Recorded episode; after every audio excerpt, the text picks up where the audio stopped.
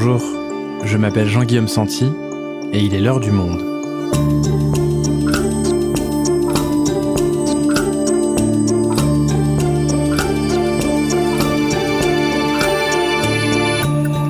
Aujourd'hui, comment l'épidémie de Covid-19 a empêché des centaines de milliers de Français de faire le deuil de leurs proches?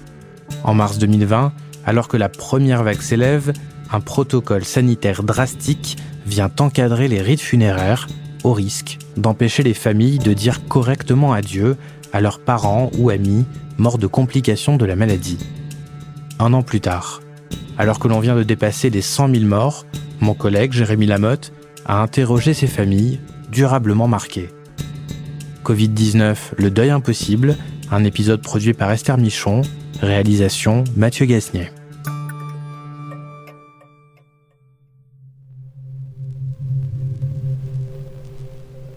Nous sommes le 25 mars 2020.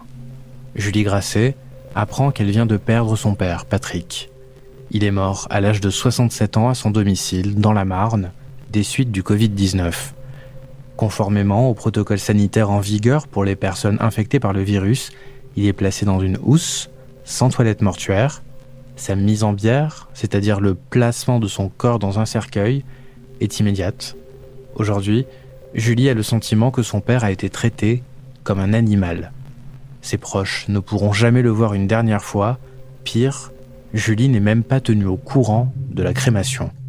L'opérateur funéraire avait donné un horaire de, 15 heures initialement. Et en fait, c'est en les appelant, en leur disant que je suis en train d'essayer de me mettre en route avec l'attestation motif impérieux euh, avec mon petit frère euh, depuis la région parisienne, où là on me dit non, non, mais madame, euh, c'est c'est pas la peine en fait. Euh, la crémation, elle a commencé déjà depuis 10 minutes, quoi. Et, euh, et là, en fait, euh, bah là, vous tombez dans un trou, en fait. Un an après, Julie n'arrive toujours pas à se relever de la mort de son père. Aujourd'hui, moi, je suis de toute façon morte hein, avec mon père. Hein, J'ai perdu une partie de moi et je suis comme figée parce que voilà, en tant que fille, en tant qu'enfant, j'ai l'impression aussi de ne pas avoir fait mon devoir, de de pas avoir été là pour lui, de pas l'avoir protégé aussi.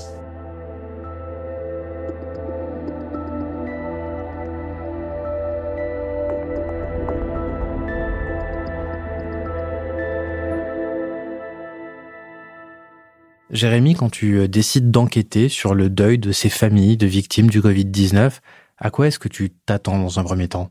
Moi, je me demandais, au bout d'un an, alors qu'on est encore en pleine vague épidémique, la troisième, qu'on qu'on vient encore des mesures sanitaires avec le couvre-feu, comment des familles qui ont perdu un proche du Covid euh, tout au long de l'année, comment elles arrivent à faire le deuil? Comment en fait on passe à autre chose alors qu'on entend parler du Covid tout le temps, à la télé, dans la presse écrite, partout? Et au final, le fait qu'on entende constamment parler du Covid-19, c'était pas tant le problème, c'était plus les circonstances du, de la mort et euh, de l'enterrement de leurs proches. Exactement. Et ça, un an après, ça y touche encore. Alors justement, revenons en arrière, lors de la première vague de l'épidémie, on est en mars 2020. Qu'est-ce qui se passe en France et quelles sont les conséquences sur les funérailles? Alors, il faut se souvenir qu'en mars 2020, on ne connaissait pas le virus. Il est arrivé très rapidement et les hôpitaux, notamment dans le Grand Est et en Ile-de-France, ont été très vite saturés. Donc, les soignants se sont retrouvés en première ligne à devoir gérer les victimes du Covid et les proches, mais aussi les pompes funèbres et leurs employés se sont retrouvés aussi en première ligne. Beaucoup d'entre elles ont été débordées par l'afflux de personnes décédées. Il y a eu une grande inquiétude, comment gérer ces morts du Covid et quelles mesures sanitaires mettre en place? Donc beaucoup ont préféré éloigner les familles qui se sont retrouvés un peu à la porte des pompes funèbres. Alors on va parler de cet euh, éloignement des familles et c'est vrai qu'on a tendance à voir euh, uniquement les soignants en première ligne mais les employés des pompes funèbres l'ont été aussi. À partir du 17 mars, Jérémy, la France se confine. Chaque déplacement doit être euh, motivé, justifié par une attestation. Les rassemblements sont interdits. Qu'est-ce qui est décidé pour les cérémonies funéraires? Alors le 15 mars, un arrêté ministériel est pris pour préciser que les cérémonies en intérieur donc en église aussi, ne peuvent réunir que 20 personnes maximum. Et les chambres funéraires ne sont ouvertes qu'à très proches familles. Et même dans certains crématoriums, l'accès est carrément interdit à certaines familles. Mais même pour ceux qui peuvent se rassembler en petit nombre, il faut respecter les gestes barrières, ne pas toucher, s'embrasser. Donc tout ce qui représente une cérémonie, ce pourquoi on va être présent, tout ça est annulé finalement. On se souvient, euh, Jérémy, du Premier ministre Édouard Philippe qui répondait d'ailleurs à une téléspectatrice sur le sujet, c'était au JT de France 2. Un ami est décédé il y a 48 heures. Avons-nous le droit de nous rendre à son enterrement? Ce que je vais dire euh, est terrible à entendre pour, euh, pour la téléspectatrice qui pose cette question. Euh, mais je me dois d'être à la hauteur des fonctions que j'occupe. Et donc je vais répondre non. Nous ne devons pas, nous devons limiter au maximum les déplacements. Et même dans cette circonstance, et j'ai bien conscience de dire quelque chose d'une très grande dureté, même dans ces circonstances, nous ne devons pas déroger à la règle. Donc on voit bien l'impact sur l'ensemble des funérailles en France. Euh, mais pour les personnes qui en plus meurent du Covid-19 ou qui sont suspectées de l'être, le protocole est, encore plus drastique, c'est ça? Oui, comme on disait tout à l'heure, on ne connaissait pas le virus à l'époque, donc euh, les mesures prises étaient euh, maximalistes, comme on a pu dire après. Et donc c'est la double peine pour les, gens qui meurent du Covid. Alors, tout d'abord, la toilette mortuaire est interdite. C'est quoi la toilette mortuaire? On nettoie le, mort, on lui fait une, une toilette, on le maquille, on l'habille souvent avec les habits dont il a pu dire j'aimerais être enterré avec ces habits. Et tout ça, c'était interdit. À ce moment-là, donc pendant la première vague, on mettait les corps nus dans des housses mortuaires, sans les habits qu'ils voulaient porter pour leur mort. Et ça, les familles ont été beaucoup touchées, parce que beaucoup avaient discuté avant avec leurs proches de comment ils voulaient mourir, quel, quel habit ils voulaient avoir. Et tout ça, ça n'a pas pu être respecté, et elles en sont encore meurtries aujourd'hui. On a entendu parler également, euh, Jérémy, de, de javel sur les corps. C'est quelque chose qui a été euh, vérifié, ça? Oui. Alors, plusieurs familles m'en ont parlé. C'est soit on mettait la, on aspergeait la housse ou le corps de javel pour bien le désinfecter, parce qu'on ne connaissait pas le virus, on ne savait pas comment on pouvait l'attraper, donc euh, on, appliquait ça. Donc ça, c'est pour ce qui est du, du traitement, si j'ose dire, des, des décors. Ensuite, comment est-ce que les cérémonies se passent? Alors les cérémonies sont réduites au strict minimum. Certains ont pu assister à 6, 6 personnes par exemple, mais quand on est une famille de 15, 20 personnes, il faut choisir. Parfois, euh, on ne peut pas assister euh, à la crémation. Plusieurs familles m'ont dit que ça a été fait très très rapidement. Et c'est cette notion de vitesse qui a marqué les familles. C'est que dès que la, mort a été annoncée, tout a été fait très vite. La mise en bière a été immédiate et la crémation ou l'enterrement a été immédiat aussi, dans la journée par exemple. Donc les familles, beaucoup n'ont pas pu y assister. Pour autant, Jérémy, ce, protocole sanitaire extrêmement strict, il va, il va quand même être assoupli euh, quelques mois après? En mars et en avril, on va beaucoup entendre les familles des proches de victimes se plaindre des mesures sanitaires et de la violence que ça représente pour eux. Donc en mai, un décret va permettre aux familles de voir à leur demande le visage de leurs proches par une ouverture de 5 à 10 cm de la hausse mortuaire avant la mise à bière et la fermeture du cercueil. Donc on ouvre la housse sur le dessus, sur 10 cm, pour à peine voir le visage, et on referme immédiatement après. Voilà, exactement. Il y a d'autres choses qui ont changé après? L'obligation de mise en bière immédiate a été supprimée par le gouvernement en janvier 2021. C'est sur euh, une, une, recommandation du Haut Conseil de la Santé publique qui précise, je cite, que l'impossibilité de voir le corps du défunt dans un délai de 24 heures pourrait avoir de graves conséquences psychosociales sur le deuil des proches.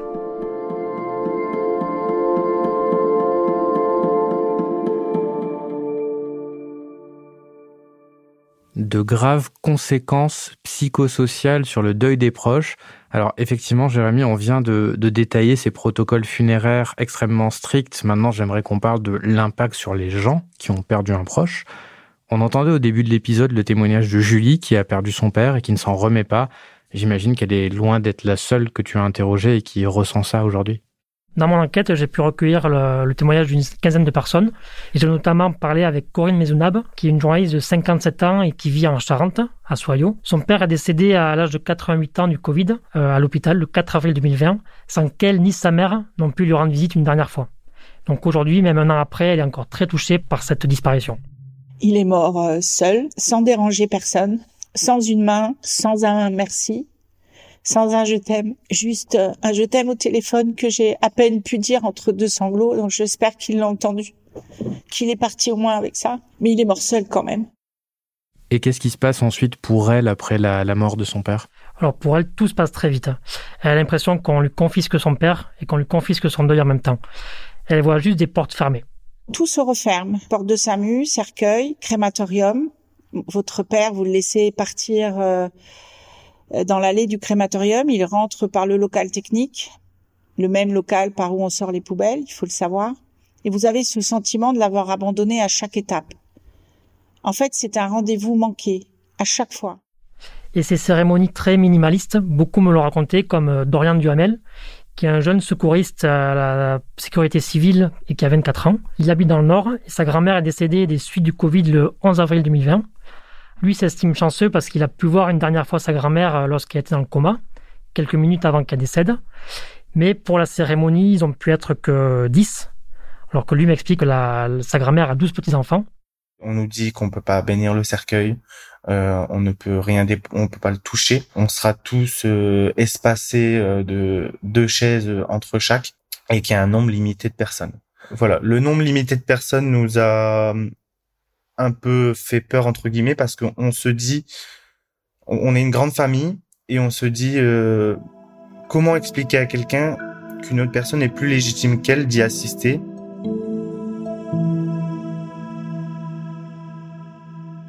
Ce qu'on entend dans les témoignages que tu as recueillis, Jérémy, c'est un sentiment euh, d'impuissance, de ne rien pouvoir euh, décider pour ses proches. Est-ce que des, familles ont pu euh, contourner tout de même ces règles pour offrir un dernier hommage comme eux le souhaitaient? Oui, toutes ont mis en place des stratagèmes pour penser à leur, leur défense sans avoir cette cérémonie. Alors il y a eu des bougies allumées, des photos mises en place dans le salon, des petites prières le soir à intervalles réguliers. Et alors au premier confinement, on contournait tous euh, l'impossibilité de se voir en faisant des, des zooms, euh, des visioconférences. Est-ce que euh, là aussi, la technologie est rentrée dans les enterrements? Oui, parce que en plus d'avoir des, des, cérémonies minimalistes, il y avait aussi le premier confinement. Donc les, les familles n'ont pas pu se réunir.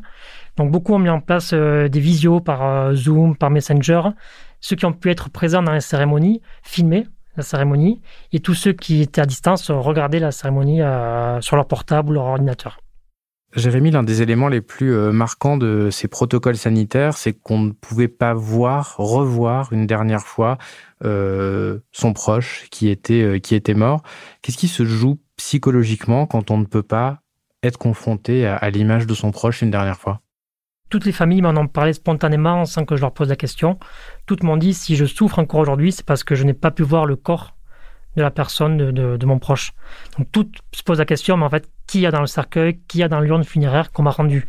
Et donc le fait de ne pas pouvoir voir le, visage de son défunt, ça ne permet pas de, se rendre compte, d'avoir la chose concrète et de se dire ça y est, il est parti de réaliser que son proche est bien là dans le cercueil, si bien qu'une forme de, doute subsiste quant à qui est vraiment dans ce cercueil. Oui, Corinne Maisonnable me le dit, il y a le bracelet, on peut voir le bracelet, il y a le dossier médical, donc tout, tout est factuel, tout est, c'est sûr, c'est son père, mais il y a toujours ce petit doute qui, qui existe, qui est là. Mais au fond, on pourrait se dire que l'ensemble de ces rites, de ces traditions funéraires, elles ne changent rien à la situation, c'est-à-dire euh, la mort d'un proche qui reste mort.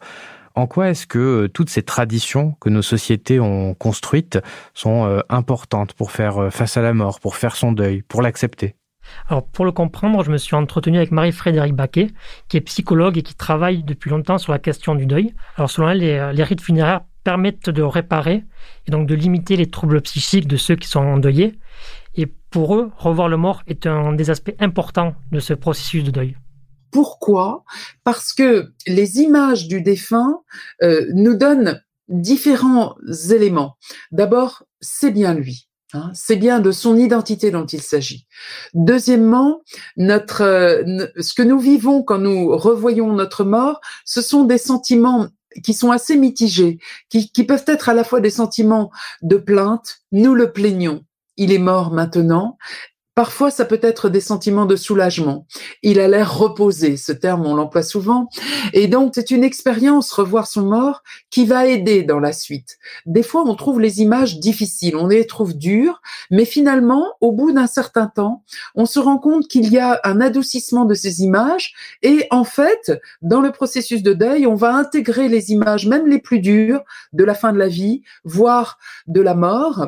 On va les intégrer dans l'histoire du défunt. Et c'est qui est important dans le processus du deuil, c'est la continuité de toutes ces images. Et alors cette psychologue que tu as interrogée, euh, comment est-ce qu'elle analyse ce qui se passe dans la tête des proches des victimes depuis que ces protocoles ont été instaurés? Alors depuis plusieurs semaines, elle a lancé une grande étude qui s'appelle Covid Deuil, en interrogeant plusieurs centaines de, personnes.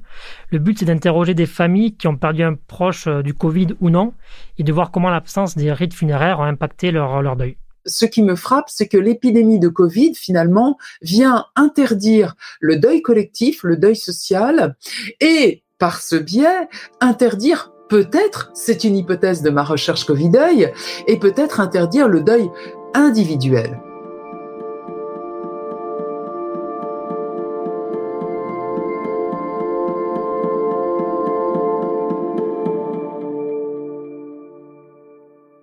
Jérémy, on est aujourd'hui euh, un an après le début de cette première vague. Où en sont euh, tous ces proches aujourd'hui? Alors c'est très difficile pour eux encore aujourd'hui. Ils sont tous euh, encore très bouleversés, notamment un an après où tous les souvenirs remontent à la surface. Alors certains sont suivis psychologiquement, mais d'autres n'en ont pas les moyens ou n'en ont pas envie. Il y a notamment une histoire qui m'a marqué, celle de Claire et de sa sœur. Claire a eu beaucoup de colère et de haine en elle parce qu'elle n'a pas pu voir sa mère qui est décédée en euh, unité de soins longue durée en mars 2020. Et le fait de voir quelqu'un, ça l'a aidé à dépasser cette colère. Quelqu'un, un psychologue Un psychologue, tout à fait. Et aujourd'hui, elle se sent mieux. Par contre, sa sœur euh, refuse d'en parler et elle garde encore aujourd'hui euh, l'urne et les cendres de, de leur mère chez elle parce qu'elle n'arrive pas à passer à autre chose et à tourner la page. Et toutes ces victimes, elles se regroupent, elles se rassemblent, elles parlent entre elles, ça se passe comment? Ouais, très vite, en mars-avril, des, proches, des familles sont constitués en association pour faire entendre leur voix. Alors, il y a Victimes du Covid-19, créé par Lionel Petitpas, qui a perdu son épouse lors de la première vague, et euh, Cœur vide 19 de Julie Grasset. Alors, leur but, c'est euh, faire entendre leur voix, de réclamer une journée d'hommage nationale euh, pour les victimes, et aussi de demander un soutien euh, psychologique et financier pour les, euh, les proches qui ont perdu quelqu'un du Covid-19. C'est-à-dire que aujourd'hui, euh, l'assistance psychologique, elle n'est pas remboursée par l'État ni par la sécurité sociale, c'est uniquement dépendant des moyens de ces proches-là. Pour les familles, c'est ça. Elles ont beaucoup de colère contre les autorités parce qu'elles ont l'impression d'être laissées complètement à l'abandon et d'être laissées seules. Tu le disais, elles demandent une, une journée d'hommage national. Ça veut dire qu'elles trouvent que le gouvernement français n'en fait pas assez aujourd'hui pour euh, rendre hommage aux victimes? Oui, pour elles, elles ont l'impression qu'elles sont le, complètement oubliées des autorités, des, de la société, des politiques. Personne ne parle d'eux, elles ont l'impression. Tout le monde les oublie. Tous les jours, les chiffres sont égrenés des décès du Covid, mais elles, ont, elles veulent mettre des visages et des noms sur ces chiffres qui sont égrenés euh, chaque soir à la télé. Oui, comme une sorte euh, d'habituation à la mort où à un moment donné, les, les gens ne sont plus que des chiffres. Voilà, exactement. Donc elles sont anonymes en fait. Et les familles, les associations souhaitent sortir de l'anonymat toutes ces personnes décédées. On est aujourd'hui à 100 000 morts. Donc montrer qui, sont ces personnes décédées, qui sont ces victimes du Covid-19. Et alors elles ont ce sentiment-là? Est-ce que c'est vrai? Le gouvernement français ne rend jamais vraiment hommage aux victimes, ne les évoque jamais? Alors, selon les informations que nous avons au monde, euh, Emmanuel Macron pourrait s'exprimer prochainement à l'occasion justement du seuil des 100 000 morts qui a été franchi. Mais jusqu'ici, euh, que ce soit le Emmanuel Macron, Édouard Philippe ou Jean Castex, aucun n'a vraiment eu de, de parole envers les, les, familles de victimes, ce qu'ils regrettent, sauf lors du discours du 31 mars, où Emmanuel Macron a annoncé le troisième confinement, où il a évoqué les familles euh, dès sa deuxième phrase.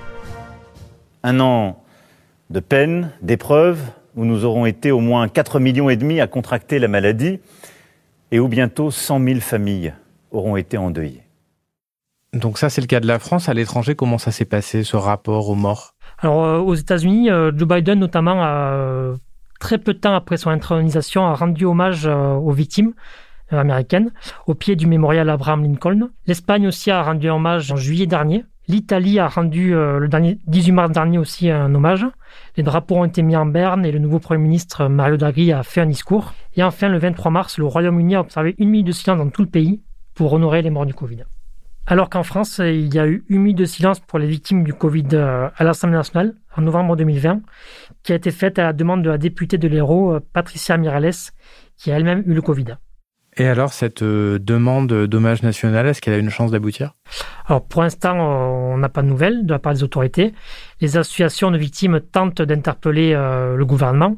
En allant dans les médias, en signant des pétitions, en écrivant des lettres aux députés et au gouvernement. Mais pour l'instant, seul le chef de cabinet d'Emmanuel Macron a écrit à Lionel Petitpas, qui dirige l'association euh, Victimes du Covid-19, et lui a fait savoir que, je cite, des réflexions sont en cours à ce sujet.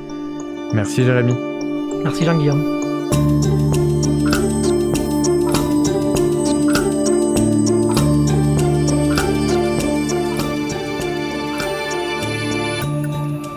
Depuis notre enregistrement, des sources proches de l'exécutif indiquent qu'une communication d'Emmanuel Macron devrait avoir lieu bientôt sur le sujet.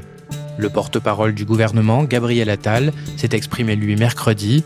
Il indique, je cite, qu'il y aura évidemment ce moment d'hommage et du deuil pour la nation, mais il ne précise pas la date d'un éventuel hommage national.